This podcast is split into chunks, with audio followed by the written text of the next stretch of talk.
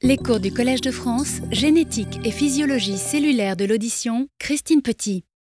Chers collègues, mesdames, messieurs, chère Christine Petit, ce n'est pas la coutume que l'administrateur euh, prenne la parole à l'occasion d'une leçon de clôture, qui, comme dit le nom, conclut la dernière année d'enseignement euh, d'un ou d'une collègue. Mais nous sommes un peu dans des circonstances euh, inhabituelles euh, qui font que je dois vous saluer d'une manière numérique, puisque cette leçon est retransmise en direct et doit se faire dans un quasi huis clos.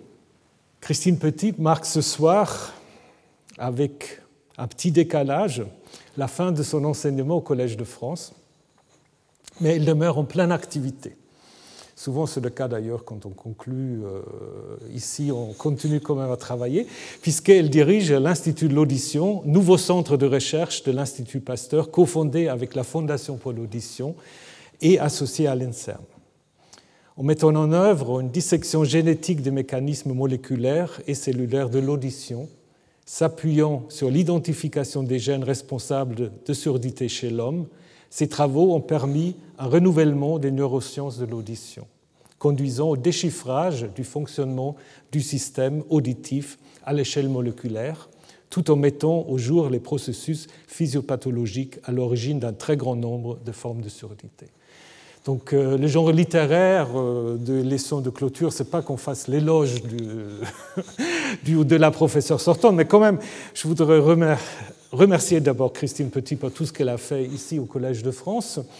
Aussi, quand même, rappeler que dès 2002, donc, tu as déjà esquissé un certain programme qui, en fait, s'est réalisé, qui a été, en fait, récompensé par des nombreuses distinctions et des prix, donc je ne vais pas tous les mettre euh, devant vous mais L'Oréal UNESCO 2004, Louis Jantet pour la médecine 2006, le Grand Prix INSERM de la recherche médicale 2007, le prix Brain 2012, Kavli 2018 et tout récemment encore le prix Louisa Gross-Horwitz. Donc lors de cette leçon que nous allons entendre maintenant, euh, officiellement la chaire génétique et physiologie cellulaire du Collège de France va se conclure. Euh, la professeure Christine Petit va montrer comment les avancées de nos connaissances sur la surdité ouvrent la voie à la recherche d'authentiques thérapies des atteintes auditives, élargissant ainsi la palette des interventions possibles représentées aujourd'hui par les audioprothèses et dispositifs implantés. Donc, comme je le disais, la création récente de l'Institut de l'audition, que d'ailleurs, il y a plus qu'une année, nous l'avons inauguré ici au Collège de France, euh, va ouvrir un espace où pourront s'intégrer ces approches scientifiques complémentaires du monde sonore et de l'audition l'espoir que cet institut suscite et que nous partageons tous, de contribuer ainsi à recouvrir le lien social que sous-tend l'audition au centre du processus de l'humanisation. Chère Christine Petit, je te remercie très chaleureusement au nom de tous tes collègues et de tous tes amis. Certains vont écouter derrière les écrans, quelques-uns sont ici, de ta contribution exceptionnelle et je te donne la parole maintenant pour prononcer ta leçon de clôture, qui est en même temps une leçon d'ouverture à d'autres recherches. Merci. Merci, cher Thomas, de me faire l'honneur de ta présence. Merci pour tes chaleureux mots d'introduction. Mes remerciements vont aussi à l'ensemble du personnel du Collège de France. Je souhaite vous témoigner toute ma reconnaissance, votre bienveillance et continuelle attention, votre efficacité et votre prévenance continue, pardon, contribue à la sérénité de cette institution et de celle de, ce, de celui et celle qui a la grande chance d'y enseigner. Chers collègues, chers amis, mesdames, messieurs, bonsoir. La leçon de clôture du Collège de France porte une marque du collège ô combien appréciable, celle de la liberté qui y règne. Chaque professeur est libre d'en prononcer une ou pas, libre de son format, libre de son contenu, libre de sa diffusion. J'ai souhaité cette dernière rencontre avec vous dans le cadre de cette chaire de génétique et physiologie cellulaire pour partager les avancées que nous avons réalisées durant ces années dans notre laboratoire de l'Institut Pasteur et les perspectives qu'elles ouvrent et parce que ce geste de clôture est assorti de l'ouverture, comme il a été dit, de l'Institut de l'audition, projet réalisé lui aussi dans le cadre de cette chaire. Je dédie cette leçon à mon amie Jacqueline Levillier, avec qui j'ai eu le grand bonheur de travailler de longues années. Elle donnait à voir le visage d'une humanité rayonnante qui transcendait les épreuves imposées par un corps qui lui échappait, humanité qui conviait celle des autres. L'évolution humaine a fait de l'audition le principal sens sur lequel repose la communication entre les individus. L'audition tire cette fonction du développement du langage, à partir du proto-langage que l'on situe il y a environ 50 000 ans avant le présent, au paléolithique supérieur, au moment où la sphère sociale de l'Homo sapiens a commencé à s'étendre. Aujourd'hui, ce sont environ 20% de notre temps de vie qui serait dédié à nos échanges oraux. L'audition est associée à un autre langage, la musique, langage de l'émotion pour Emmanuel Kant, langage qui, selon Lévi-Strauss, réunit les caractères contradictoires, je cite, d'être tout à la fois intelligible et intraduisible. Pour Darwin, la musique trouvait difficilement sa place dans le schéma de l'évolution de la sélection naturelle. Quel avantage sélectif pouvait bien être associé à l'aptitude à la produire ou à l'apprécier Les premiers instruments de musique authentifiés datent d'il y a environ 40 000 ans avant le présent.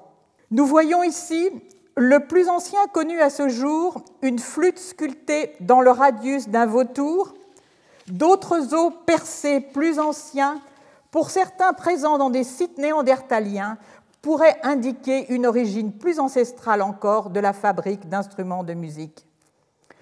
On attribue aujourd'hui à la musique comme au langage un rôle de création du lien social. Pour s'en convaincre, il suffit de regarder les adolescents partageant la musique de leur smartphone. Dans toutes les cultures, la musique accompagne les cérémonies. Il est hautement probable que bien avant la fabrique des instruments de musique, des formes d'expression musicale collective ont existé, le chant notamment, sans doute très, très tôt rythmé par la danse. Nous célébrons cette année le 250e anniversaire de la naissance de Beethoven. En 1801, Beethoven est âgé de 31 ans et souffre de perte auditive depuis déjà au moins trois ans. Il compose son unique ballet, Les créatures de Prométhée, créatures que la musique réussit à animer. Ainsi, Beethoven plaçait la musique au cœur du processus d'humanisation. La crise sanitaire actuelle fait œuvre de rappel des besoins humains essentiels elle souligne le rôle majeur du lien social et donc celui de la communication interindividuelle dont la qualité engage celle de l'audition. Dans notre espèce, contrairement à beaucoup d'autres, le fœtus entend, il entend dès le sixième mois les battements du cœur de sa mère, il a appris à reconnaître sa voix et la langue qu'elle parle avant la naissance. Crise sanitaire oblige, nous sommes aujourd'hui des individus masqués au visage en partie anonymisé. Que deviennent nos sons de parole? Que devient notre perception de la parole?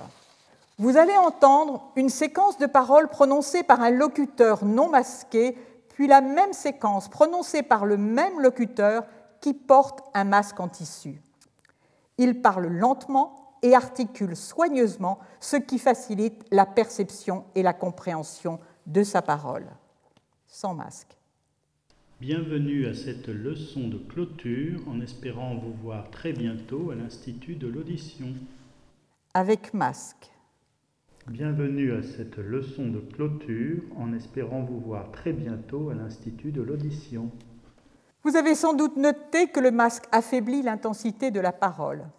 Voyons maintenant les spectrogrammes des sons émis, soit la représentation. Bienvenue à cette ah, soit la représentation ici sur les ordonnées des fréquences et en abscisse, les fréquences en kHz et en abscisse le temps en secondes. L'intensité des sons est représentée par le code couleur quand elle croît. La couleur passe du bleu soutenu au bleu ciel, puis au jaune, puis au rouge. Ici, le spectrogramme de la parole du locuteur non masqué. La fréquence F0 la plus basse indique la fréquence fondamentale de vibration des plis vocaux ou cordes vocales. Sur elle repose la perception de la hauteur tonale de la voix.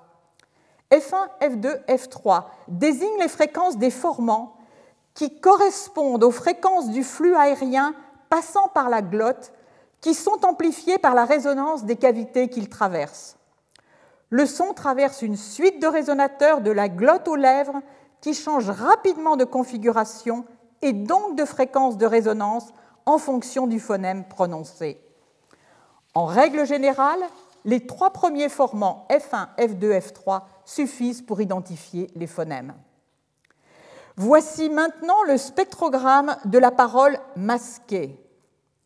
On observe une baisse d'intensité bien visible sur les hautes fréquences ici, dont la couleur bleue s'estompe. Pour le reste, l'ensemble du spectre paraît peu modifié. Un examen plus attentif permet d'observer dans cet encadré ici la parole sans masque, là la parole masquée. La séquence de paroles est voisine mais pas identique à la précédente. Sans masque, masqué. Que les harmoniques, ce que l'on voit, que les harmoniques qui constituent le formant F1 sont véritablement lissées le long de l'axe du temps. L'attaque du phonème indiquée par la flèche a presque disparu. Autre comparaison, dans cet autre encadré, ici le spectrogramme sans masque, là avec masque, sans masque, avec masque. À nouveau, la flèche indique la disparition de l'attaque du phonème et le lissage des harmoniques sous l'effet du masque. Au total, il y a perte des saillances sonores qui traduit une perte de la dynamique temporelle des phonèmes avec une perte de la modulation fréquentielle. La reconnaissance des phonèmes implique le traitement de quantité d'indices acoustiques dont la détection est affectée par ces types de pertes. Ces effets du masque sur la parole pénalisent davantage les malentendants parce que leur aptitude à la résolution temporelle des sons est très souvent affectée. Si la parole devient plus rapide et moins articulée, en d'autres termes, plus on s'approche des conditions naturelles des échanges vocaux, plus ces effets sont prononcés. Dans les conditions de la vraie vie, il est rare que deux locuteurs masqués soient face à face, seuls dans un environnement totalement silencieux. La situation habituelle est celle de deux locuteurs masqués qui cherchent à dialoguer dans un environnement bruité ou bruyant. Une des performances les plus remarquables du système auditif est précisément de permettre l'écoute dans le bruit. Ceci traduit l'aptitude de ce système sensoriel à ségréger très efficacement le message sonore signifiant d'un ensemble de bruits masquants. Cette propriété est si remarquable qu'elle a reçu une dénomination particulière. Elle est la solution à la situation de la cocktail party. Aptitude remarquable qu'aucune prothèse auditive n'est en mesure de restituer à ce jour. Les microprocesseurs vocaux de ces prothèses, ceux équipés d'algorithmes d'apprentissage de reconnaissance des bruits familiaux, parviennent certes à supprimer certains bruits continus, mais ils sont peu efficaces en présence de bruits ou de séquences non vocales inhabituelles survenant de façon inopinée. Or, c'est plus d'un tiers des adultes qui, passé la cinquantaine, souffrent de presbyacousie, atteinte du système neurosensoriel auditif lié à l'âge, dont la première manifestation est précisément la difficulté à suivre une conversation dans les environnements bruités ou en présence de plusieurs locuteurs. Pour une personne atteinte de presbyacousie, percevoir une parole masquée dans un environnement dont le bruit, lui, n'est pas masqué, est particulièrement difficile. Qui est concerné? Environ 330 millions de personnes à travers le monde souffrent de presbyacousie, un chiffre qui, selon les prédictions, devrait doubler avant 2050 en raison du vieillissement de la population mais pas seulement. La pollution sonore croissante dans les mégapoles surpeuplées des pays en voie de développement, ici Nigeria, Inde et Vietnam, la surexposition sonore des jeunes dans le cadre des loisirs y contribue fortement. Aujourd'hui, le principal agent agresseur du système auditif à tout âge est la surexposition sonore chronique. Enfin, les malentendants sont confrontés à une autre difficulté due au masque, la perte de la lecture labiale. Pour un malentendant qui ne perçoit environ que la moitié des mots, le recours à la lecture labiale augmente de 30 à 40% le nombre des mots qu'il parvient à identifier. Plus que les personnes qui entendent normalement, les malentendants ont recours à la sensorialité bimodale audiovisuelle pour comprendre la parole. Les masques transparents au niveau de la bouche, qui ont été fabriqués et en France distribués aux malentendants et prochainement aux jeunes enfants, sont une réponse adaptée, surtout si leurs caractéristiques acoustiques ont été optimisées.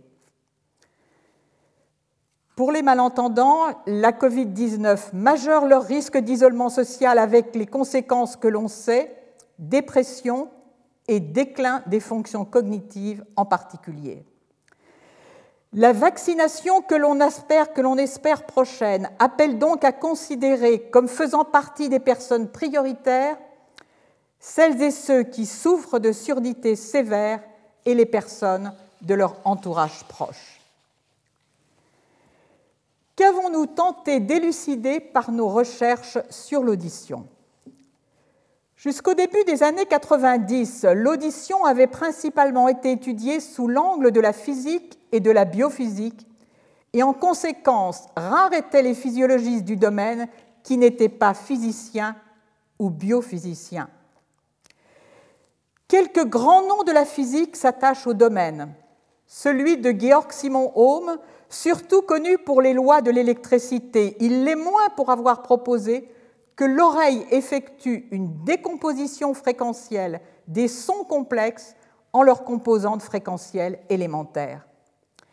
Ici, l'ordre Rayleigh, en haut et à droite, qui découvrit le principe sur lequel repose notre aptitude à localiser la, la source sonore dans l'espace, dans le plan horizontal.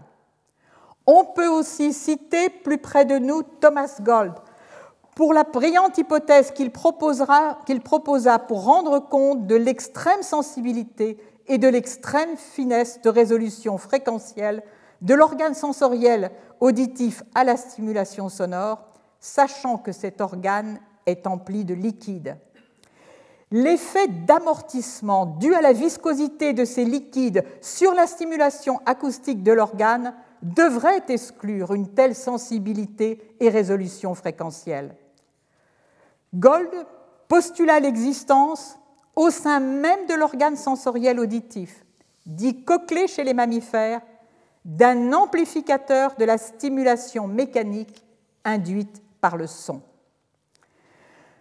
On est là dans la stricte extraction des paramètres physiques élémentaires du son, fréquence, phase, intensité, Traitement qu'opère la cochlée et son innervation, ici une coupe de la cochlée, et son innervation afférente, ainsi que le premier relais central du système auditif via son circuit associé de traitement comparatif de l'information provenant de chacune des deux oreilles.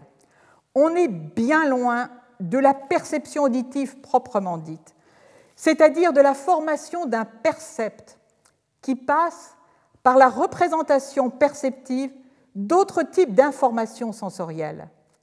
Les répétitions régulières présentes dans certaines séquences sonores, celles des sons naturels en particulier, celles de la pluie, des vagues, du crépitement du feu, et bien sûr de la parole.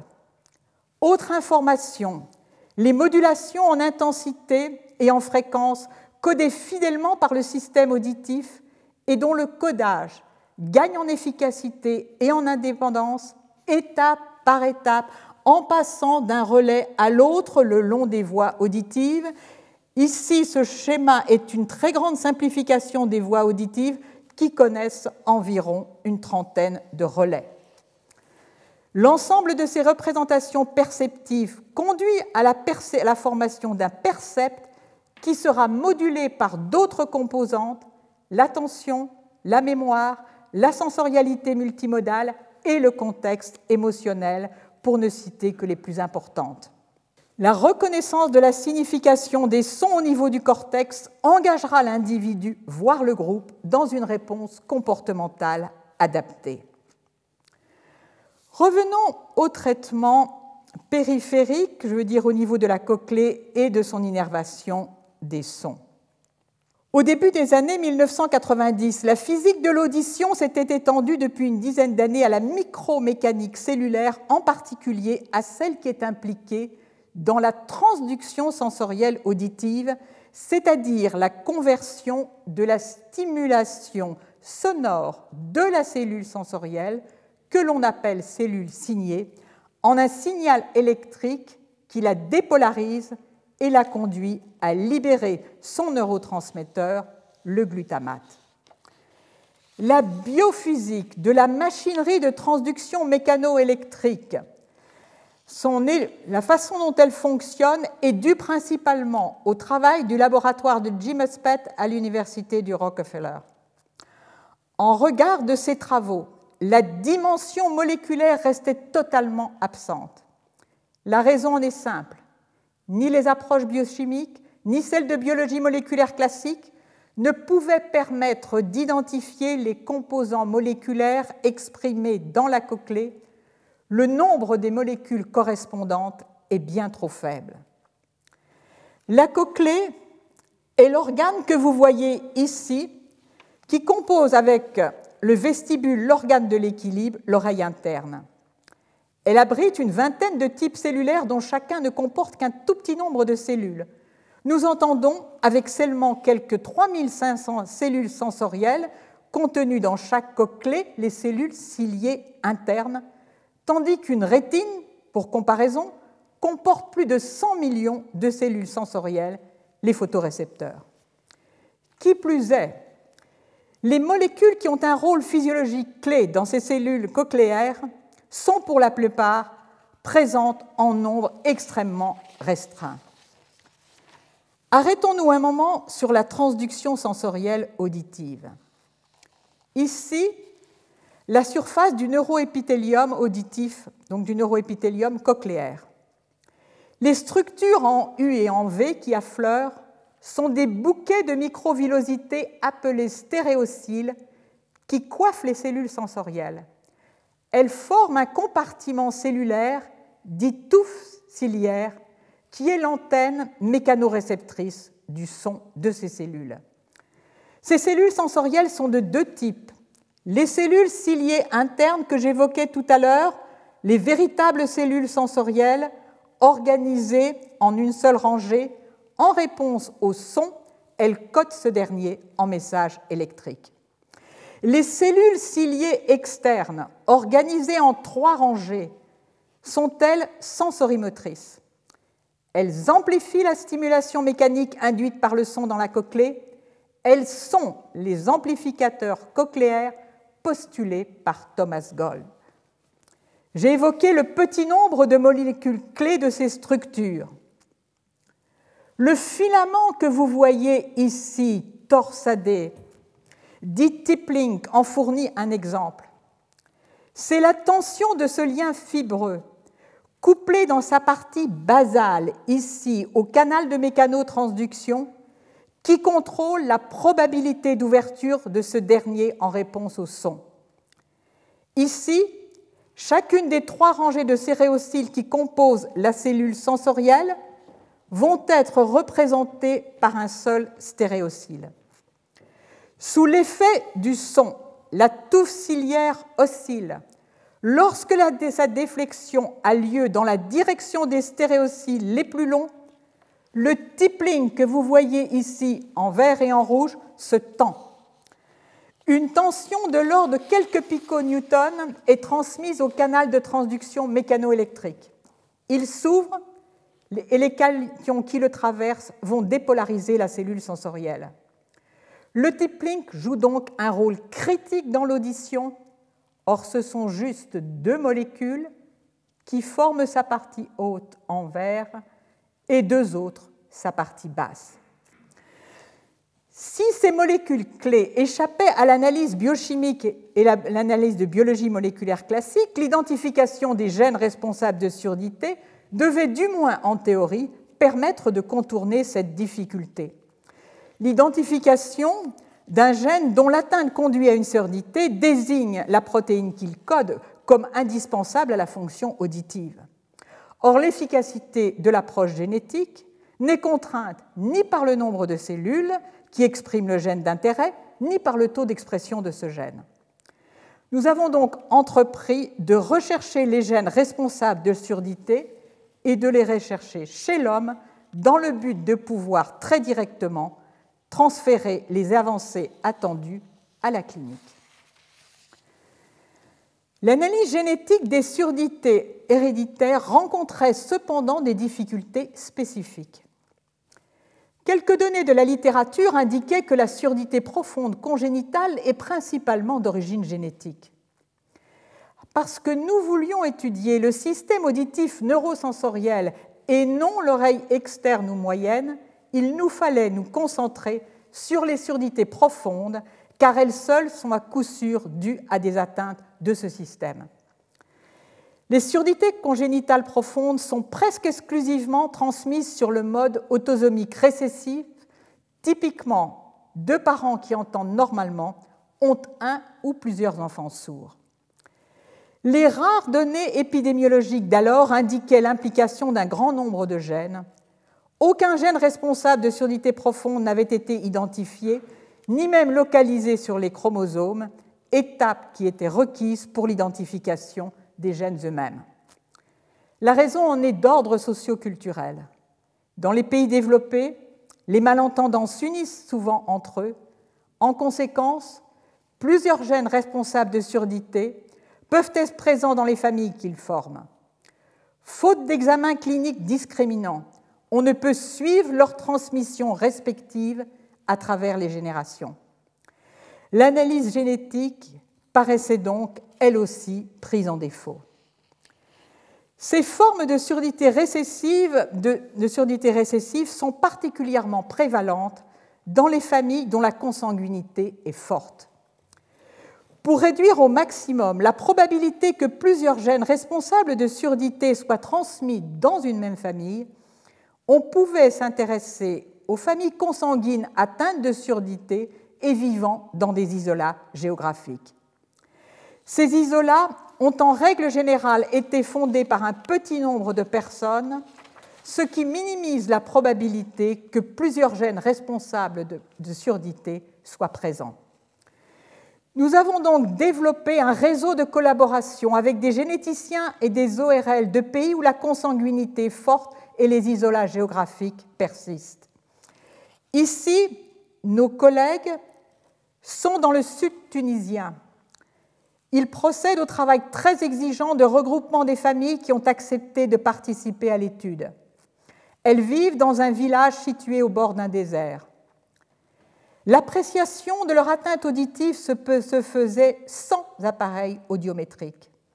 Elle se fondait sur l'absence d'acquisition du langage chez les personnes atteintes de surdité profonde. En bas sur cette diapositive, vous voyez la représentation de la première famille que nous avons pu étudier dans le nord de la Tunisie, famille atteinte de surdité profonde. Plusieurs couples de cousins issus de Germains qui entendent normalement ont eu des enfants dont certains sont atteints de surdité. Nous avons ensuite étendu ces études collaboratives à des collègues généticiens et ORL du Liban et étudié les familles atteintes de surdité dans ce pays et en Jordanie. Des familles atteintes en Iran ont aussi été regroupées, notamment par des chercheurs iraniens qui ont ensuite rejoint le laboratoire. Ce travail s'est étendu à l'Algérie, au Maroc et à la Mauritanie. L'établissement de ce réseau de collaboration fut une période particulièrement riche, tout autant sur le plan humain que scientifique.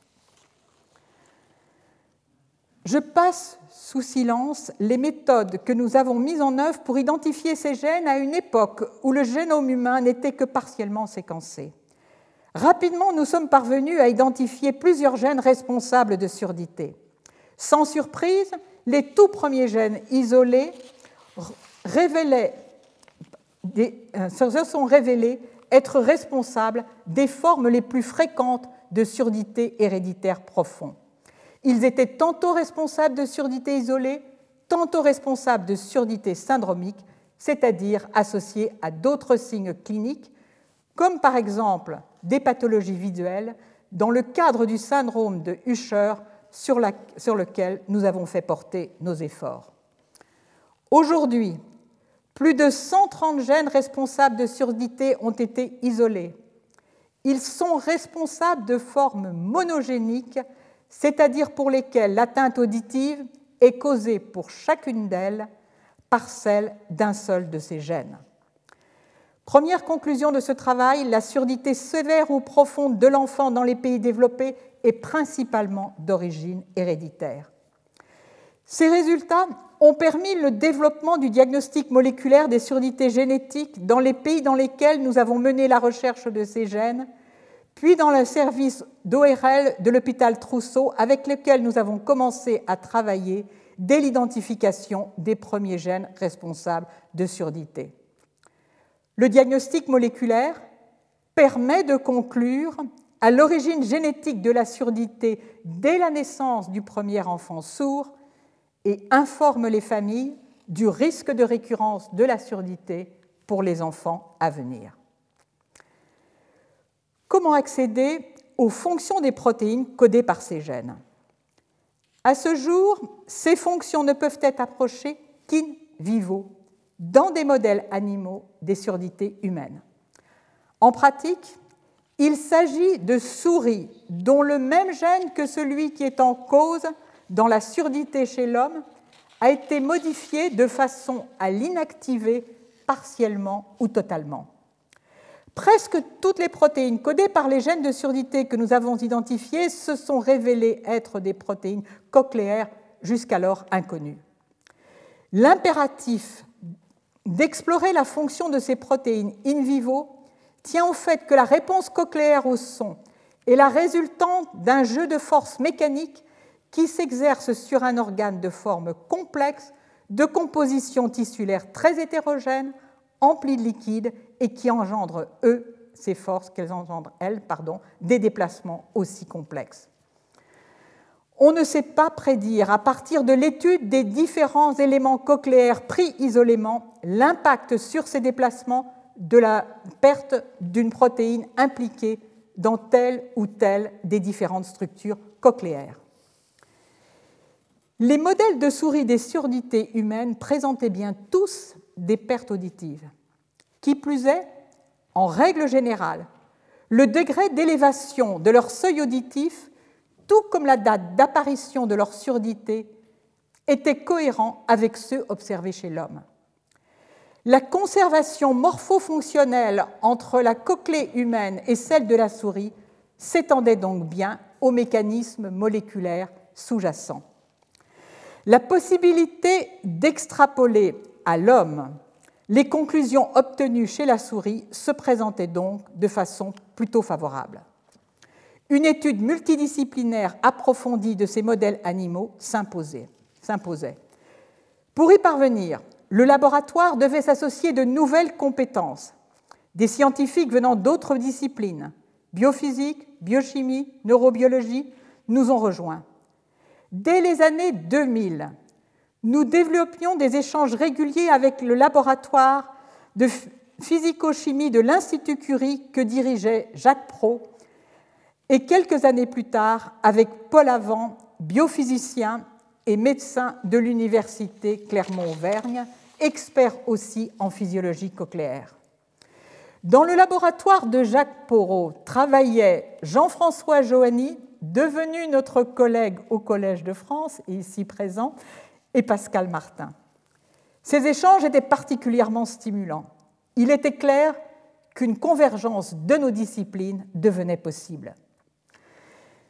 D'emblée, nous avons tenté d'assembler les pièces du puzzle, c'est-à-dire les différentes protéines codées par les gènes de surdité. Ces assemblages se sont révélés, comme attendu, être plus informatifs pour développer des hypothèses fonctionnelles que chacune des pièces prises isolément. Qu'avons-nous appris?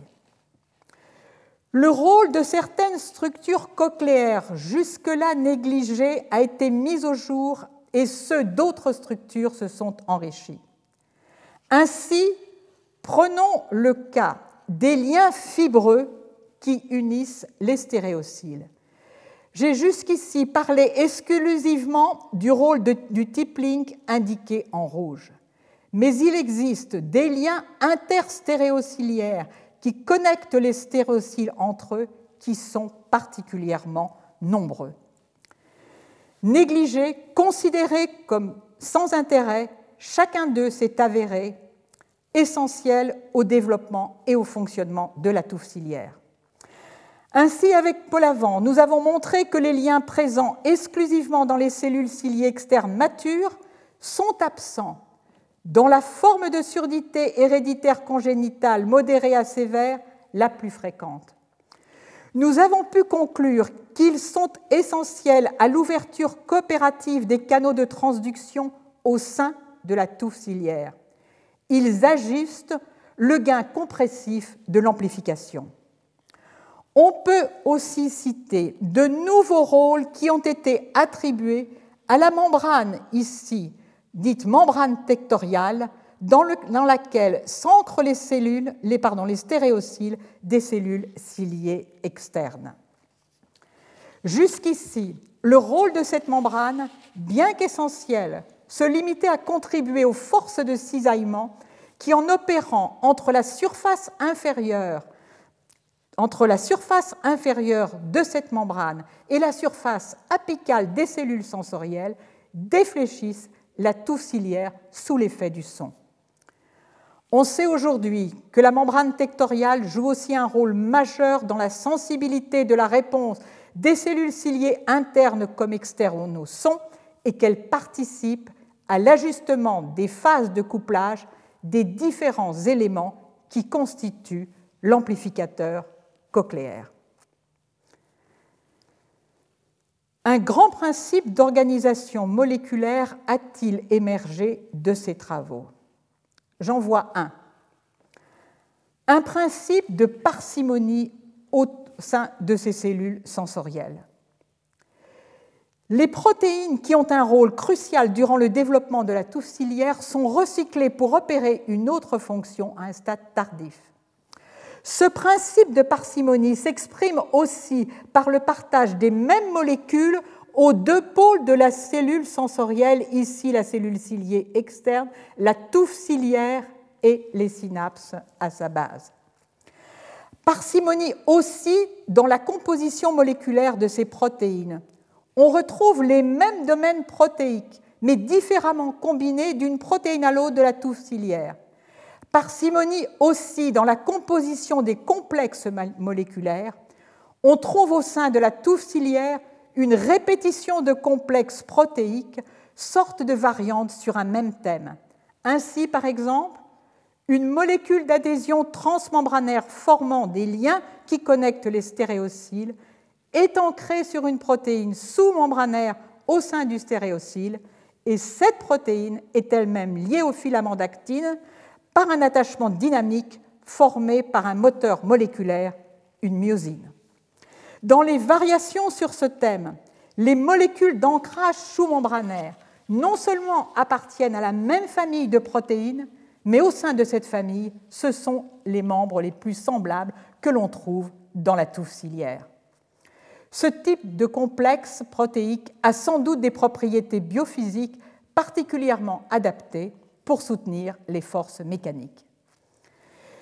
Cette parcimonie paraît aussi s'exprimer au niveau des synapses des cellules sensorielles. D'une part, bien des composants que l'on trouve habituellement dans les synapses conventionnels sont ici absents. Et d'autre part, les protéines de substitution sont davantage multifactorielles et jouent le rôle d'intégrateur. À verser aussi au chapitre de la parcimonie et de l'intégration fonctionnelle qui lui est associée, le fait que nous avons montré que la taille des stéréocyles est dépendante de la transduction mécanoélectrique elle-même. Ici, les stéréocyles d'une touffe ciliaire normale, ici d'une touffe ciliaire qui a perdu ses tiplings. Vous voyez la régression des stéréocyles de la petite et de la moyenne rangée. Il y a donc un couplage entre l'activité de transduction auditive et l'ajustement de la hauteur des stéréocyles. Or, cette dernière affecte en retour la transduction elle-même. Enfin, on appréciera au mieux l'apport de la génétique en se penchant sur la machinerie de transduction mécanoélectrique.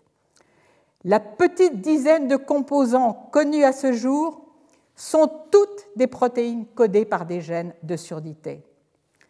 Les pièces connues sont les pièces principales, mais manquent les pièces de type élément de régulation, même si certaines transitions conformationnelles observées pour certains de ces composants constituent un premier pas. La convergence entre les données physiques, physiologiques et moléculaires a bien eu lieu elle demande cependant à être complétée. Au fur et à mesure de ces avancées, nous avons cherché à identifier ce qui pourrait être transféré en clinique. Les exemples ne manquent pas. J'en donnerai deux. Le premier porte sur la réévaluation de la signification d'un des rares tests cliniques d'exploration de la fonction auditive. La cochlée distord les sons et en réponse à deux fréquences F1 et F2, elle produit de nouveaux sons, des produits d'intermodulation ou produits de distorsion acoustique qui ont été appelés par le musicien, qui ont été découverts par le musicien Tartini et sont appelés sons de Tartini. La disparition des produits de distorsion acoustique était jusqu'ici interprétée comme la faillite de la fonction d'amplification des cellules ciliées externes qui donnent, nous l'avons vu, sa sensibilité à l'audition. En réalité, distorsion et amplification peuvent être dissociées dans les cellules ciliées externes. La distorsion appartient à la coopérativité d'ouverture des canaux de transduction mécanoélectrique qui sollicitent la présence des liens fibreux que j'évoquais tout à l'heure, tandis que l'amplification repose sur la contractilité du corps cellulaire des cellules ciliées externes. En d'autres termes, la signification de la perte des produits de distorsion enregistrés en clinique s'est élargie et elle va continuer à s'élargir avec la progression des connaissances. De cette compréhension affinée de la signification de ce test, on peut attendre le développement d'une recherche visant à adapter en conséquence le réglage des audioprothèses. Autre exemple, certains gènes de surdité dont le rôle au niveau de la cochlée est bien identifié ont aussi un rôle au niveau du système euh, auditif central chez la souris.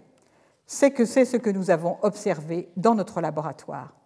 Or, il y a là une alerte au plan médical puisque ces résultats suggèrent que dans certaines formes de surdité, la restauration de l'unité par intervention cochléaire pourrait gagner en efficacité en prenant en compte l'attente centrale dans la rééducation auditive.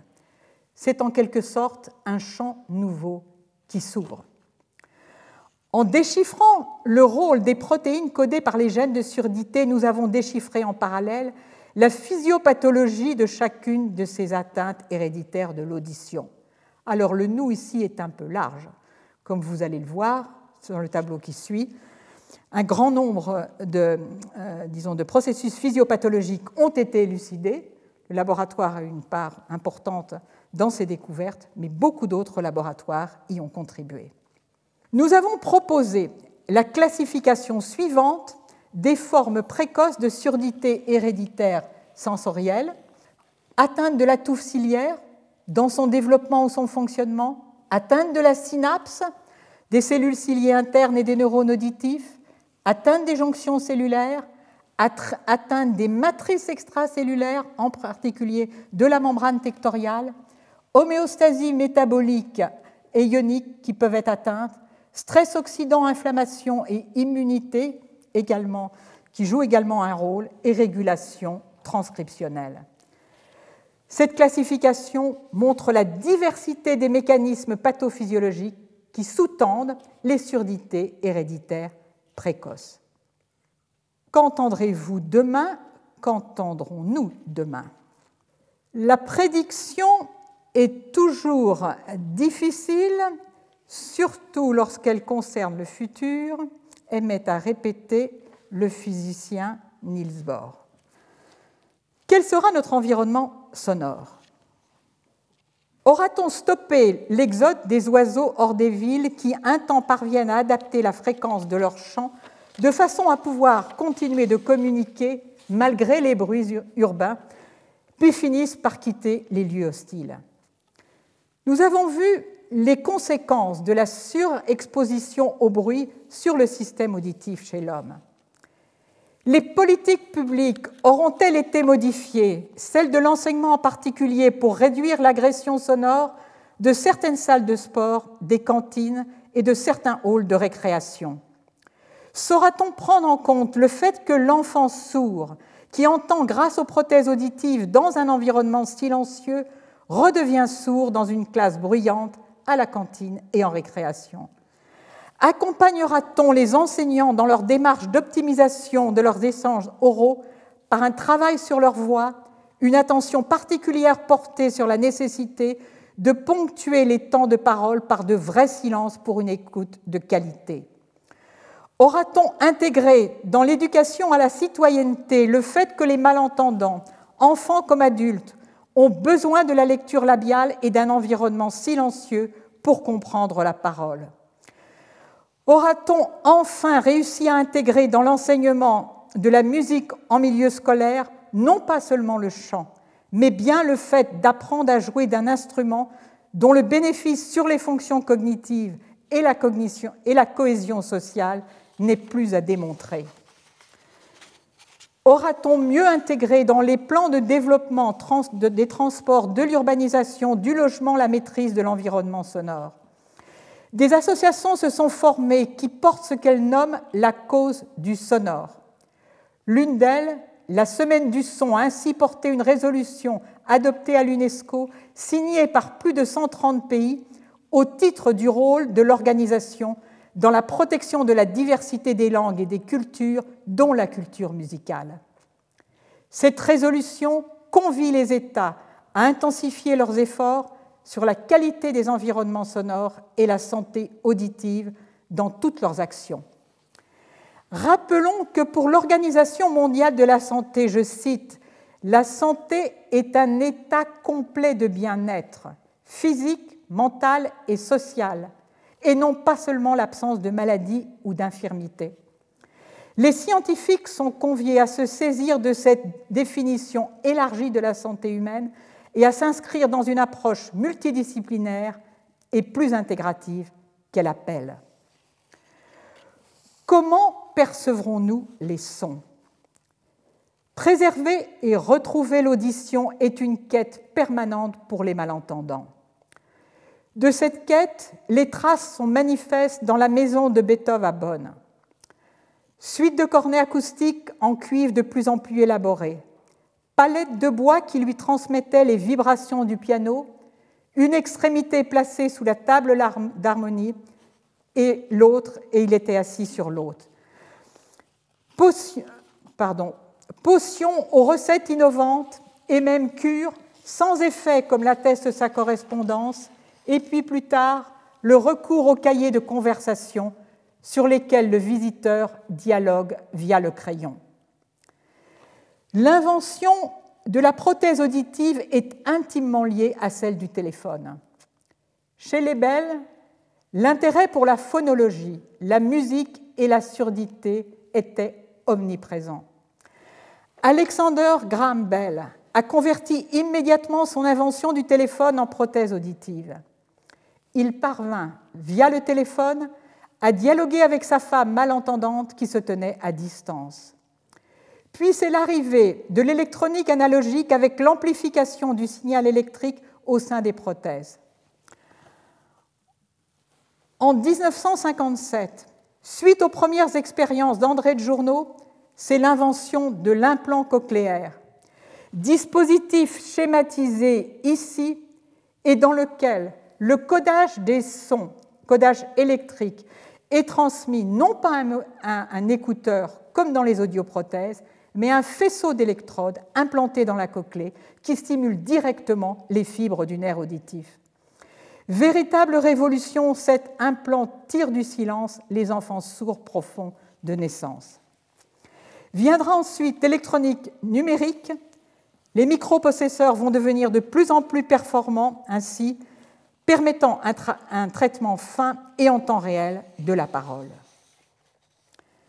Alors, aujourd'hui, aujourd'hui, un nouveau tournant s'opère. Fondé sur les avancées que nous avons vues, la caractérisation clinique et la prise en charge des atteintes auditives doivent rejoindre le niveau qu'elles ont dans d'autres domaines de la médecine. Leur approche diagnostique doit considérablement s'enrichir et d'authentiques thérapies doivent se développer. Développement du diagnostic, parce que les tests physiologiques de l'audition chez l'homme ne donnent aujourd'hui que des informations rudimentaires. Or, par l'étude des modèles animaux des surdités humaines, nous savons quels sont les corrélats physiologiques d'un grand nombre d'atteintes de la cochlée, ce qui conduit au développement de tests plus spécifiques chez l'animal. Ils doivent maintenant être transposés à l'homme. Comme pour les atteintes des autres organes, des diagnostics multiparamétriques fondés sur des biomarqueurs peuvent être conçus. Le résultat intégrés dans des appareils médicaux permettront le développement d'algorithmes d'aide au diagnostic. Ces nouveaux diagnostics fourniront en retour un grand nombre de données qui permettront d'affiner et d'enrichir progressivement les algorithmes initiaux en ayant recours à leur traitement par l'intelligence artificielle. Enfin, on ose aujourd'hui parler de traitement de la surdité, ou plutôt, comme nous l'avons vu, des surdités, parce que les connaissances de leur physiopathologie indispensables au développement de thérapies ont été acquises et ne cessent de croître. Plus, nombreux sont les laboratoires à travers le monde et parmi les meilleurs qui ont opéré une transition de la recherche fondamentale de haut niveau vers la recherche de thérapie, recherche fortement soutenue par le secteur industrielle dans beaucoup de pays. La recherche pharmacologique prend de l'ampleur. Elle va des tests de la pharmacopée existante guidés par les mécanismes pathogéniques élucidés au développement de nouveaux composés. La recherche de thérapie par régénération cellulaire s'adresse principalement aux cellules sensorielles. Leur capacité de régénération a été perdue au cours de l'évolution des mammifères, mais elle persiste chez l'oiseau. Dans cette perspective, des laboratoires se sont activement engagés dans le nécessaire déchiffrage des mécanismes moléculaires sous-jacents.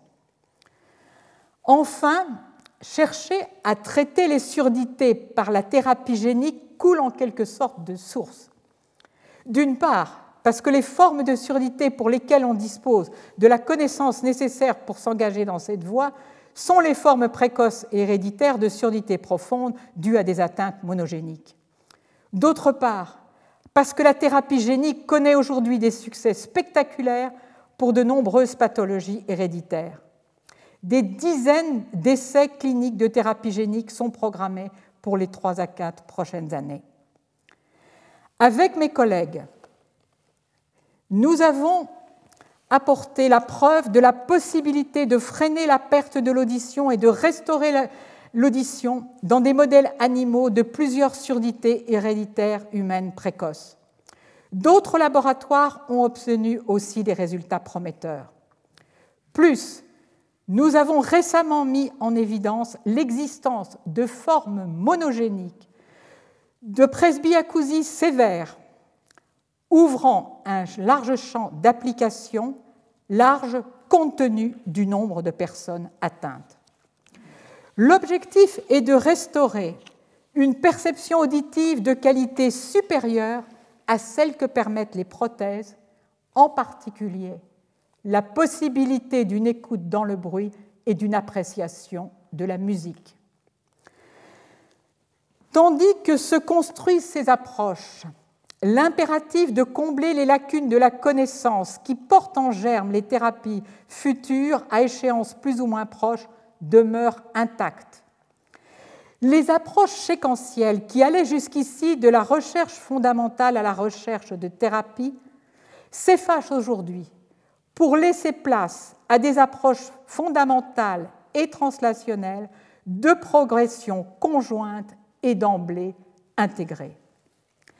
C'est précisément pour répondre à ces défis de la connaissance et à ceux du développement de thérapie que Françoise Bettencourt-Meyers et Jean-Pierre Meyer sont formés le dessin de doter la France d'un institut de recherche sur l'audition, couplé à un centre de recherche et d'innovation en audiologie humaine.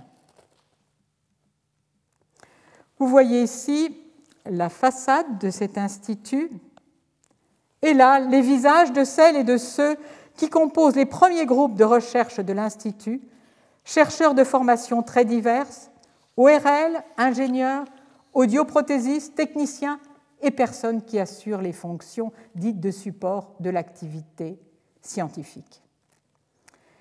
Qu'écouterez-vous demain? Qu'écouterons-nous demain? Peut-être encore ce très beau texte de Victor Hugo sur Beethoven qui dit mieux que tout autre comment la représentation et la création de la musique persistent quand l'aptitude à entendre les ondes sonores disparaît. Je cite ce sourd entendait l'infini. Les hommes lui parlaient sans qu'il les entendît. Il y avait une muraille entre eux et lui. Cette muraille était à claire-voix pour les mélodies de l'immensité. L'infirmité de Beethoven ressemble à une trahison. Elle l'avait pris à l'endroit même où il semble qu'elle pouvait tuer son génie, et chose admirable, elle avait vaincu l'organe sans atteindre la faculté.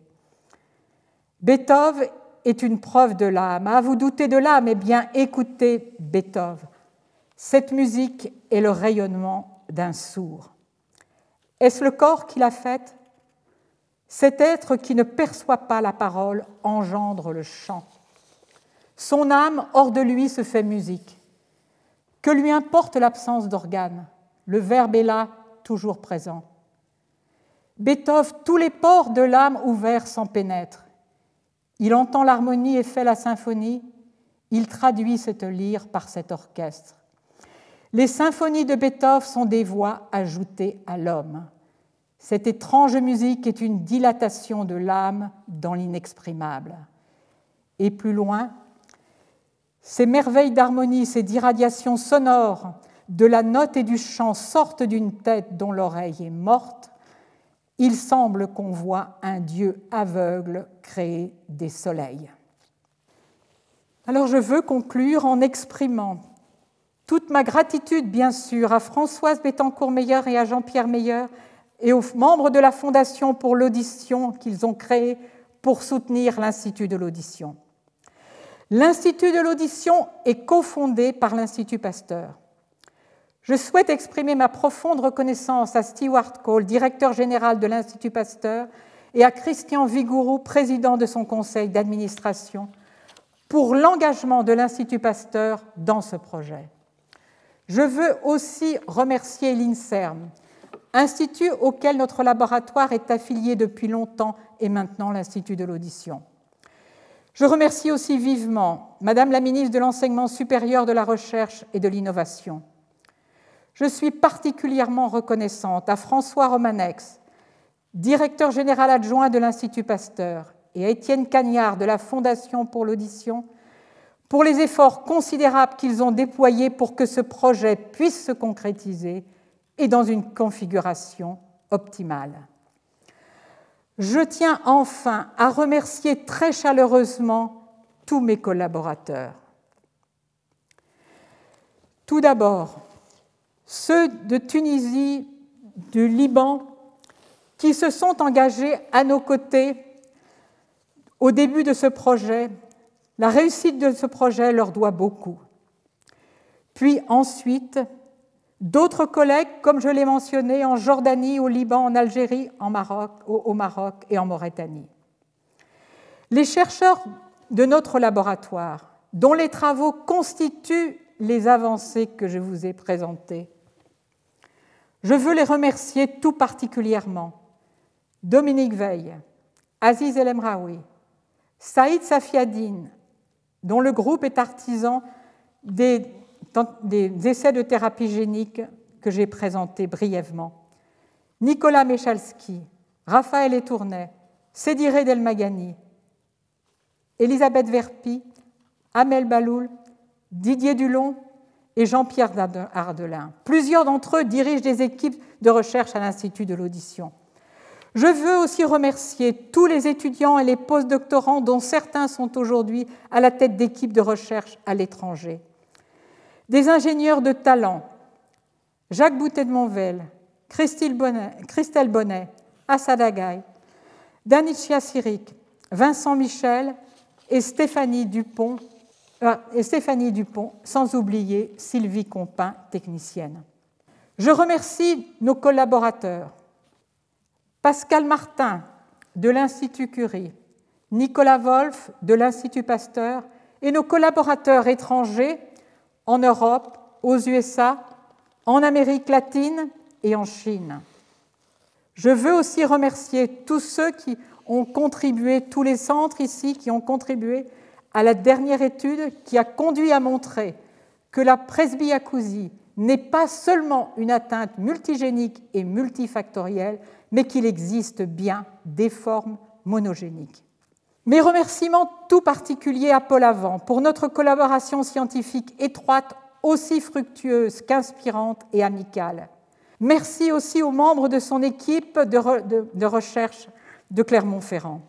Paul Avant aura un rôle majeur dans la dynamique de l'Institut de l'audition en tant que directeur du Centre de recherche et d'innovation en audiologie humaine. Il sera secondé par Hong Taiwan, ORL et physiologiste de l'audition, qui travaille pour l'instant à Lyon. Je veux bien sûr remercier nos sponsors et je vous remercie, vous tous, de votre écoute et vous exprime l'impatience que mes collègues et moi-même avons de vous accueillir à l'Institut de l'audition dans une vie déconfinée, il s'entend. Merci de votre attention. Retrouvez tous les contenus du Collège de France sur www.colège-2-france.fr.